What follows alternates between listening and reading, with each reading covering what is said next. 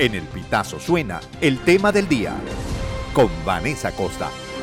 Para poder ingresar a territorio europeo, los ciudadanos venezolanos tendrán que tramitar el Sistema de Información y Autorización de Viajes, ETIAS, por sus siglas en inglés, a partir de mayo de 2024. La abogada, consultora en migración venezolana y profesora universitaria María Montoya aclaró que no se trata de una visa, al tiempo que explicó que algunos países de la Unión Europea se han adherido al espacio Schengen, un área fronteriza sin limitaciones para quienes viven en los países que integran esa entidad geopolítica. En ese sentido, el permiso será obligatorio para viajeros eh, de distintos países que tradicionalmente podían acceder al área Schengen sin visado y por un plazo máximo de 90 días. No es una visa, es una autorización o un permiso de ingreso. ¿Qué es lo que sucede? Algunos países de la Unión Europea han creado un espacio o se han incluido dentro de lo que se llama el espacio Schengen, que es eh, un espacio fronterizo sin limitaciones para todos aquellos que viven dentro de países parte de la Unión Europea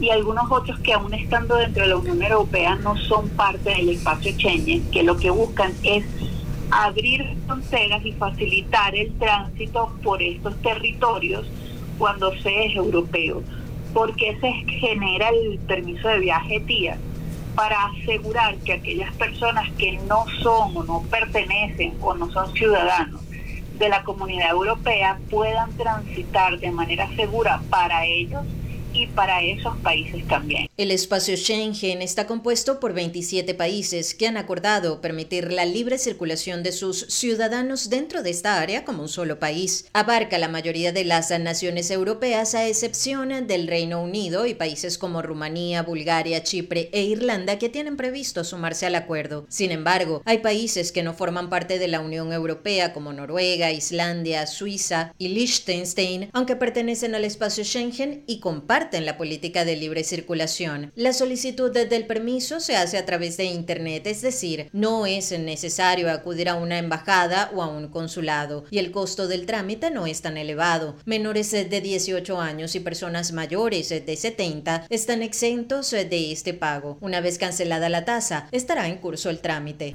Esto se va a hacer vía web a través de la página de etiasvisa.com se hace eh, la, solicitud y cuesta 7 euros la solicitud. En la página web deberá facilitar información sobre datos biométricos como nombre, apellido, fecha y lugar de nacimiento, además de domicilio, correo electrónico y número de teléfono, formación y experiencia laboral y primer país de la Unión Europea que tiene previsto visitar. El formulario también incluye preguntas eh, sobre antecedentes penales y estado de salud. En el caso de menores, el tutor legal deberá hacerse cargo de la solicitud de autorización de viaje ETIAS y en el caso de miembros eh, de familias de ciudadanos de la Unión Europea originarios eh, de otros países, deberán presentar pruebas de vínculos por parentesco, tarjeta de residencia, entre otros. El viajero debe tener en cuenta que antes eh, de iniciar el trámite debe contar con un pasaporte vigente, una tarjeta de débito o crédito para pagar la solicitud y una dirección de correo electrónico para recibir el documento. Montoya sostuvo que el ETIAS es similar al programa de exención de visa y solicitud de esta por sus siglas de Estados Unidos y aseguró que una vez hecha la aplicación, la respuesta llegará al correo electrónico especificado en poco tiempo.